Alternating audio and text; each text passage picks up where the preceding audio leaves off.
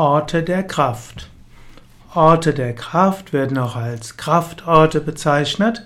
Orte der Kraft sind Orte, wo man sich aufladen kann, wo viel Prana ist.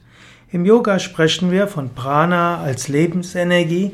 Der Mensch hat fünf Hauptquellen von Energie, eben die Luft, die er atmet, die Nahrung, die er isst, das Wasser, das er trinkt, die Sonnenenergie und dann eben subtilere Energiequellen, zum Beispiel andere Menschen, aber auch Orte der Kraft.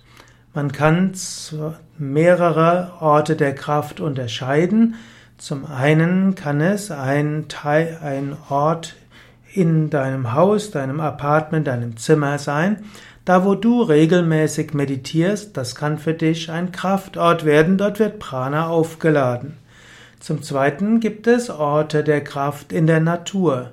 Dort gibt es die großen Kraftorte, wie zum Beispiel die Externsteine, Stonehenge oder auch in, an verschiedenen anderen Orten, ja, die schon in keltischer Zeit als Kraftorte galten. Und es gibt die Orte der Kraft, die Kultstätten sind, zum Beispiel Kirchen oder Tempel oder auch Klöster oder auch Ashrams und Yogazentren.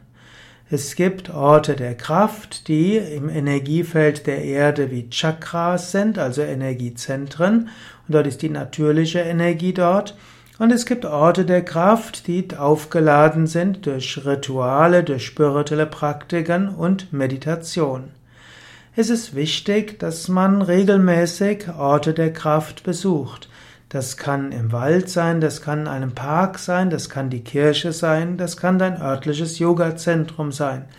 Der Mensch braucht öfters Orte der Kraft, wo er sich niederlassen kann, wo er entspannen kann, wo er sich aufladen kann mit spiritueller Kraft. Überlege selbst, was sind deine Orte der Kraft?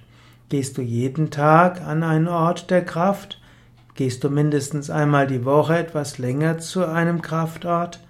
Und hast du vielleicht irgendwo einen besonderen Kraftort, wo du regelmäßig hingehst oder wo du längere Zeit auch bist, vielleicht deine Ferien verbringst, vielleicht ein Ashram oder ein anderer Ort der Kraft.